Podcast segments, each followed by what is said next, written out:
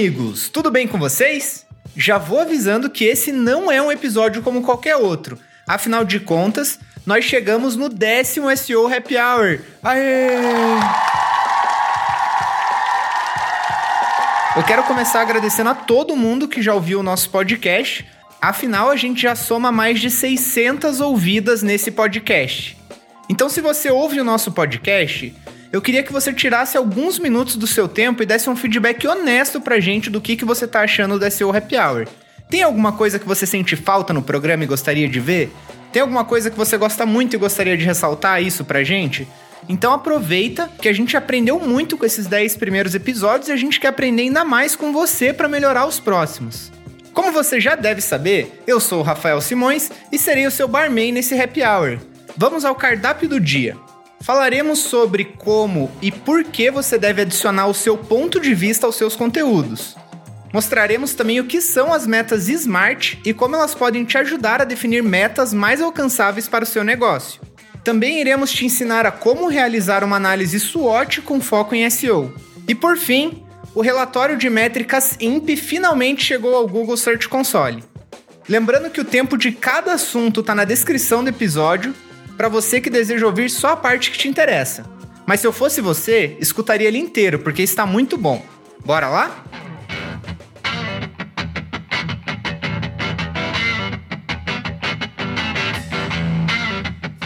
Você usa ponto de vista nos seus conteúdos ou você apenas copia a opinião dos outros? Bom, quando criamos um conteúdo informativo para impulsionar vendas e engajamento, é importante adicionar o nosso ponto de vista ao artigo. Um conteúdo otimizado para SEO por si só gera tráfego. Porém, são as opiniões incorporadas ao texto que determinam se ele será capaz de gerar outras ações, como conversões ou engajamento. Um ponto de vista é a sua perspectiva ou visão sobre um tópico. É como você vê um conceito específico e é frequentemente formado por sua experiência ou observações. Eu vou te dar aqui cinco razões pelas quais os pontos de vista são relevantes na produção de um conteúdo. Número 1. Um, ele ajuda a estabelecer conexões mais profundas com os visitantes que fazem pesquisas. Ao fornecer o seu ponto de vista sobre um tópico, você oferece ao seu público um vislumbre de seus pensamentos, valores e ponto de vista. Compartilhar um pouco de si mesmo cria conexão com os leitores. Isso é importante porque as pessoas geralmente preferem comprar de pessoas que conhecem. Compartilhar um ponto de vista pessoal no conteúdo cria essa conexão e estabelece essa confiança. Além disso, ter um ponto de vista único pode te ajudar com o filtro de perspectivas que o Google está lançando. Ainda não chegou no Brasil, mas quando ele chegar, o seu conteúdo já vai estar tá preparado. Número 2. Você se torna referência para as pessoas. Muitas pessoas têm o hábito de pesquisar respostas para todas as suas perguntas. Esses buscadores em séries reconhecem certas marcas ou publicadores em determinadas indústrias e nichos como fontes confiáveis de informação ou respostas. Ao compartilhar o seu ponto de vista em seu conteúdo, você pode ser a fonte confiável para esse público. Número 3. O ponto de vista ajuda a manter a atenção do leitor por mais tempo. Se você compartilhar pontos de vista que sejam úteis e únicos, os leitores ficarão entusiasmados com seu conteúdo e terão mais probabilidade de permanecer na página por mais tempo. Ao apresentar um ponto de vista forte logo no início do conteúdo, você captura o interesse do leitor e o encoraja a continuar lendo. Número 4. Com ponto de vista, você pode gerar mais conversões. Compartilhar um ponto de vista que desperte o interesse do leitor pode levá-lo a realizar uma ação desejada, como fazer uma compra ou se inscrever em um produto ou serviço. Ao introduzir um ponto de vista que ressoe com o leitor, você desperta sua curiosidade e o incentiva a explorar mais sobre o assunto, aumentando as chances de conversão. E por fim, número 5, você pode tornar sua marca socialmente relevante. Conteúdo de SEO geralmente é criado com o objetivo de obter tráfego orgânico dos mecanismos de busca e não necessariamente é projetado para ser compartilhado nas redes sociais ou em outras plataformas. No entanto, ao criar conteúdos com pontos de vistas específicos, você pode construir uma marca que as pessoas queiram compartilhar nas mídias sociais. Ao infundir a personalidade e pontos de vistas únicos em seu conteúdo, você cria uma marca socialmente relevante que as pessoas desejam se engajar com ela e compartilhar com seus amigos e colegas.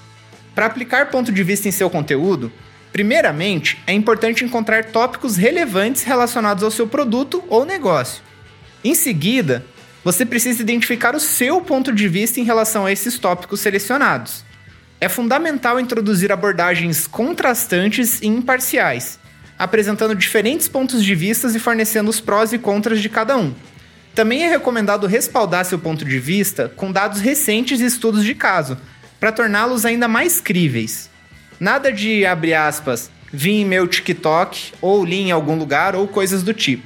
Vá atrás de fontes confiáveis e preferencialmente jornalísticas. Além disso, é essencial infundir o seu ponto de vista em todas as partes do conteúdo, desde o título até a conclusão, compartilhando suas opiniões e experiências. E digo mais: se você tiver materiais de apoio que suporte a sua opinião, igual a gente comentou ali de estudos de caso, vídeos, imagens, inclua isso no conteúdo porque ajuda o Google e também as pessoas a acreditarem que de fato você testou aquele produto ou vivenciou aquela situação pela qual você está dando o seu ponto de vista. Mudando um pouco de assunto, quero falar sobre metas, em particular metas para SEO. Alguém aqui já usou as metas SMART? Para quem não sabe, as metas SMART, ou traduzindo para o português objetivos inteligentes, são uma abordagem para definir metas que sejam específicas, mensuráveis, alcançáveis, relevantes e com prazo determinado.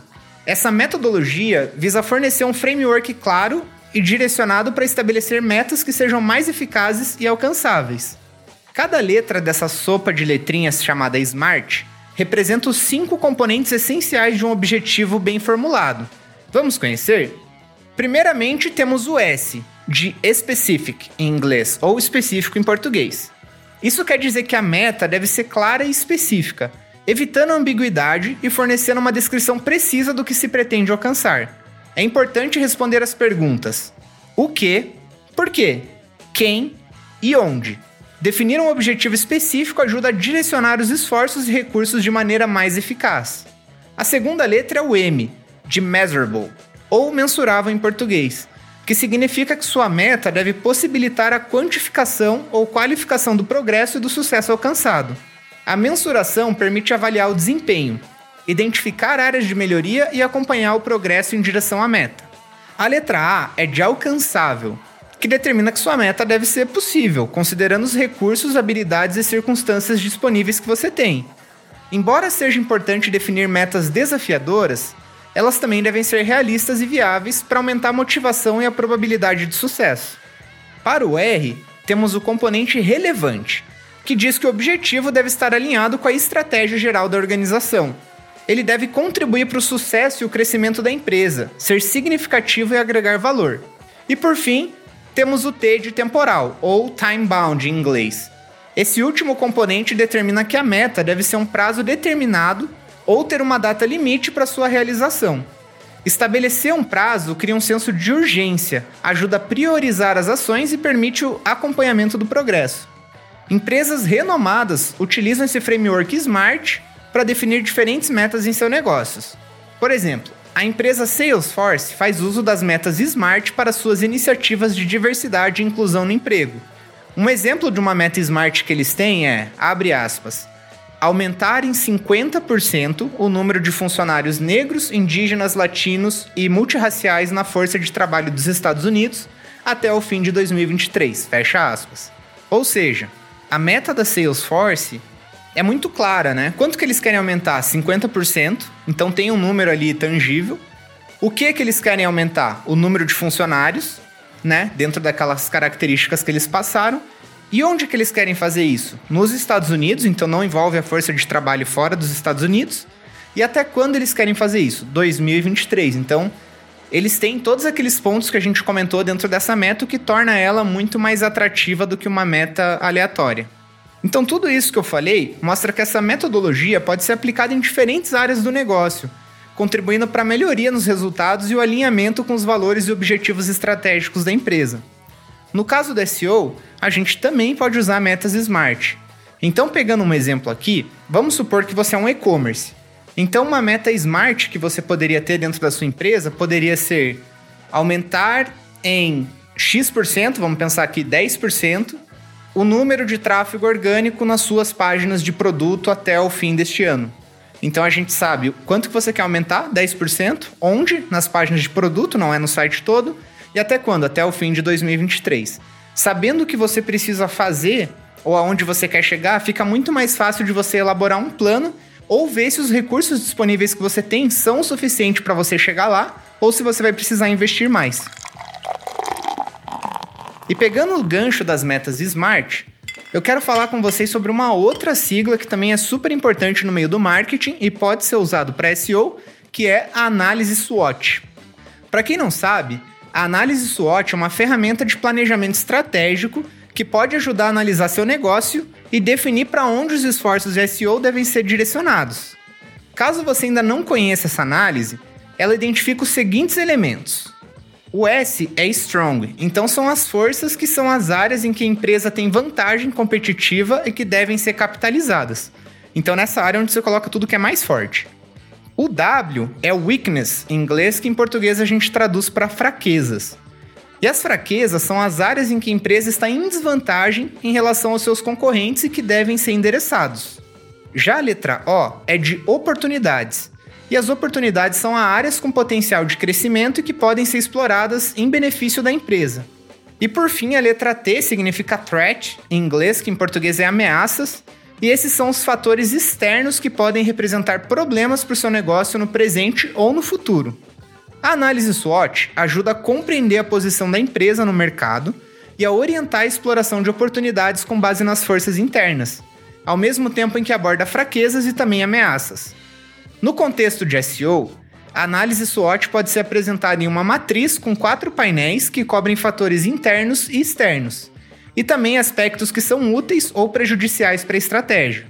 Por exemplo, as forças seriam os pontos fortes relacionados ao SEO, como desempenho de palavras-chave, tempo de carregamento do site, qualidade do conteúdo, experiência das pessoas nas páginas, entre outros. Já as fraquezas são as áreas em que a empresa apresenta fraquezas, como falta de estratégia de palavra-chave, baixa visibilidade em listagens locais, experiência móvel ruim, site lento, entre outros. Em seguida, vem as oportunidades de crescimento para o negócio. Aqui você vai colocar meio que ações. Então, melhorar as áreas fracas, explorar novas palavras-chave nesse segmento, aproveitar recurso X, identificar sites relevantes para parcerias de conteúdo, entre outras estratégias. E por fim, as ameaças são coisas como atualizações e mudanças de algoritmo dos mecanismos de busca, entrada de novos concorrentes no mercado, melhoria do site do concorrente que você não estava esperando, flutuação no volume de pesquisa para uma determinada palavra-chave, entre outros. Então, em geral, são fatores que você não controla, mas que podem pôr em risco a sua estratégia. Esse tema de análise SWOT foi abordado em um artigo da Search Engine Land, que inclusive está na descrição para quem quiser acessar. Eles destacam também a importância de adaptar a análise SWOT para as necessidades e objetivos específicos da sua empresa, e além disso, é sugerido o desenvolvimento de um plano de ação com base nas conclusões da análise SWOT, priorizando as tarefas e definindo metas SMART para orientar os esforços de SEO. E por fim, só para vocês não dizerem que esse programa não tem notícia, vamos falar de uma novidade. Quem acompanha nosso podcast já ficou sabendo que vai ter mudanças nos Core Web Vitals. A partir de março de 2024, o INP, que significa Interaction to Next Paint, substituirá a métrica FID, que é o First Input Delay. Se você quer saber mais disso, vamos deixar um link aqui na descrição para uma notícia no nosso site sobre o assunto, é só clicar e ler. O novo relatório de métricas INP já está disponível no Google Search Console. E como eu disse, esse novo dado faz parte dos Core Web Vitals, conjunto de métricas que avaliam a experiência real das pessoas quanto ao desempenho de carregamento, interatividade e estabilidade visual da página. O Google anunciou um novo relatório no Twitter, que disponibilizou capturas de tela de alguns sites para ilustrar o relatório. Link também na descrição para quem quiser ver. Mas também você pode abrir o seu Search Console, caso você não faça isso, eu recomendo realmente que você faça isso e veja lá como é que está essa métrica em relação ao seu site, porque já está disponível para todo mundo. O INP ele representa a latência geral de interação de uma página. Para páginas com menos de 50 interações, o IMP é a interação com a pior latência. Para páginas com mais interação, o IMP geralmente vai ser um percentual médio ali do, de todas as interações que seu site teve. Lembrando que esse novo relatório vai mostrar o valor mais longo de interação observado, descartando os outliers.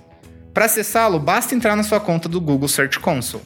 E se você está precisando de ajuda para formular metas smart para o seu negócio, do ponto de vista de SEO, ou fazer uma análise SWOT para entender quais são as suas ameaças, onde você está forte, onde você está fraco em relação ao mercado, e criar uma estratégia para te ajudar a ultrapassar os seus concorrentes e aumentar o seu número de vendas e geração de leads, fala com a gente. Nós atendemos empresas de todos os tamanhos no formato de consultoria de SEO e com certeza podemos ajudar o seu negócio a prosperar mais. E agora, vamos para aquele momento onde ajudamos vocês com as principais dúvidas que vocês nos enviaram. O nosso momento Tira Dúvidas do Boteco. Começando hoje com uma pergunta do Caio Casselli, que perguntou o seguinte: O texto em negrito nos conteúdos de SEO tem algum impacto no ranqueamento? Super interessante sua pergunta, Caio. Inclusive, essa semana eu estava lendo um artigo do Search Engine Land, onde eles pegaram uma frase do John Miller. Para quem não conhece o John Miller, ele é porta-voz do time de busca orgânica do Google. E ele respondeu uma dúvida muito similar de alguém que perguntou para ele sobre se o negrito faz diferença ou não. Basicamente, o que ele falou é que quando o Google está lendo a página, está lendo o conteúdo da página, ele sim lida com trechos que estão em negrito, diferente dos trechos que não estão em negrito. Ele deu até o exemplo que é meio similar como o Google faz com as heading tags. Então, sim, se você destacar trechos importantes do seu texto, isso pode vir a ajudar um pouco na sua estratégia de SEO. Não é nenhuma bala de prata nem nada que vai fazer você ir da posição 20 para a posição 1 por simplesmente adicionar negritos. Mas sim, pode dar mais contexto para os robôs de quais são áreas que são estratégicas ou super importantes dentro de todo o texto que você tem na página. Além disso, eu particularmente acho ótimo para a experiência das pessoas que acessam o site usar o negrito ali para meio que guiar elas em qual área do conteúdo elas têm que prestar mais atenção. Então podem usar essa estratégia sem medo, que não vai prejudicar a estratégia de SEO de vocês, no máximo vai ajudar. Mas aqui eu não estou falando de negritar a palavra-chave, tá? Eu tô falando de negritar áreas importantes do texto que de fato vão ajudar quem está lendo aquele conteúdo. A segunda pergunta do dia é da Pamela Castilho Coene. E a Pamela perguntou o seguinte: Queria entender mais sobre Google News. É uma prática boa para SEO? Como trabalhar SEO em notícias? Bom, se você produz notícias no seu site, mesmo que você não seja um site de notícias, eu recomendo que você use o Google News. Pouca gente sabe disso, mas as matérias que aparecem no Google News, elas não são aleatórias. O Google não consegue mostrar um site no Google News do nada. Para que você apareça no Google News, você tem que entrar no site do Google Publisher Center e você tem que cadastrar o seu site lá para que daí sim ele seja elegível para aparecer na parte de notícias do Google. Então, se você não tem o seu site cadastrado no, no Google Publisher Center, você nunca vai aparecer no Google News. Então, o primeiro passo é você ir lá e cadastrar o teu site. Com isso, se você não for um site de notícias, tem grandes chances de talvez o Google não usar o seu conteúdo ali como uma fonte de notícias. Mas se o Google já vê você como um site de notícias, essa estratégia é essencial para aumentar a sua exposição. Então, se você produz notícias de alguma forma, eu recomendo que você faça o cadastro e teste como é que essa estratégia vai funcionar na sua marca, se vai de fato trazer mais tráfego e se esse tráfego vai ser qualificado ou não. Caso positivo, mantenha a estratégia, do contrário, reavalie ali e veja qual tipo de insight você pode extrair para tornar a sua estratégia mais efetiva. E a terceira pergunta é do Mikael Araújo. E obrigado, Mikael, por estar comentando em todo episódio com dúvidas. A gente adora responder suas dúvidas. E o Mikael perguntou o seguinte: qual é a melhor alocação para um time de SEO? Marketing, growth ou produto? Quais são os prós e contras de cada um desses ambientes? Bom, eu vou dar a minha opinião. Eu não acho que tem certo ou errado. Acho que depende muito de como a empresa está estruturada e de, dos recursos que ela tem disponível. Mas, particularmente, as melhores experiências que eu tive relacionadas a SEO foi dentro do time de produto. Por quê? Geralmente, o time de produto ele é o time que tem mais recursos e autoridade dentro de uma empresa ali para fazer mudanças, principalmente mudanças drásticas. Então, geralmente, você estando dentro do time de produto, você vai ter desenvolvedores com quem você pode trabalhar e te auxiliar, você vai ter pessoas que conhecem muito do negócio para validar se o que você está pensando realmente faz sentido além do SEO, faz sentido para a empresa. E geralmente o pessoal de produto acaba tendo prioridade na esteira ali, né? Então, eu gosto muito de tentar atrelar a estratégia de SEO à estratégia de negócio da empresa, em vez de ser simplesmente um, um canal de, de geração de tráfego, sabe? Então, na minha opinião, a área de produto é mais efetiva. Não sou muito fã de SEO dentro da área de marketing, porque geralmente o time de marketing não tem desenvolvedor, por exemplo. Então você fica refém de não conseguir implementar melhorias técnicas ou geralmente o time é mais enxuto que o de produto, não tem, um, por exemplo, uma pessoa de UX ou alguma coisa assim para desenhar uma página, trabalhar em conjunto com você para propor melhorias em páginas existentes. E aí no time de growth, é, eu acho que até funciona bem se a empresa tiver um time de growth bem estruturado, com um objetivo bem definido. Mas geralmente growth está muito ligado à aquisição, né? Então, como que eu trago é, mais pessoas para dentro? Como que eu converto mais as pessoas? acho que às vezes, estando dentro do growth, você pode também ficar limitado a mudanças no produto. E às vezes, a estratégia de SEO vai ser melhorar o produto. Estando dentro da área de produto, acho que é o lugar mais efetivo para o time de SEO estar. Você não comentou aqui, mas também tem SEOs dentro do time de TI. E eu acho que também faz muito sentido para muitas empresas, especialmente sites grandes e complexos, ter uma pessoa de SEO técnico junto ao time de TI, sempre aconselhando eles e propondo melhorias. E por fim, a última pergunta do Happy Hour de hoje é da Alana Schmidt. E ela perguntou: tags direto no código ou tags por GTM, Google Tag Manager? Qual o melhor cenário pensando em performance? Aqui eu também vou um pouco pro opinativo. Eu acho que as duas formas são bem efetivas dependendo de como você configura elas. Porque o GTM, ele te dá uma facilidade muito grande de adicionar tags no site. Mas o problema é que às vezes a pessoa que domina essa ferramenta dentro da organização ela não sabe operar a ferramenta direito. E aí ela cadastra tags de uma forma que a tag não fica muito performática. Porque dentro do Google Tag Manager você consegue selecionar basicamente quando você quer que aquela tag dispare. E dependendo do que você escolher ali, pode na verdade pesar a tua página em vez de ajudar ou ser neutro. Por conta disso, eu particularmente prefiro ter todas as tags no código e não no Google Tag Manager. Porque daí é mais, do meu ponto de vista, é mais difícil de uma tag que ninguém sabe que foi pro ar, pro ar, porque, né, vai ter que passar por deploy. E a nível de código, eu acho que você tem muito mais controle de quando você quer que aquela tag seja disparada do que você tem dentro do GTM. Então eu, particularmente, sempre que trabalhei com removendo tags do Google Tag Manager e adicionando direto no site, controlando como elas são disparadas, eu vi melhorias em performance maiores do que, por exemplo, migrando tags do código para o GTM. E chegamos ao fim do nosso décimo SEO Happy Hour. Rodada grátis para todo mundo! Brincadeira, não, não vai ter rodada grátis hoje, mas quem sabe quando a gente fizer um encontro.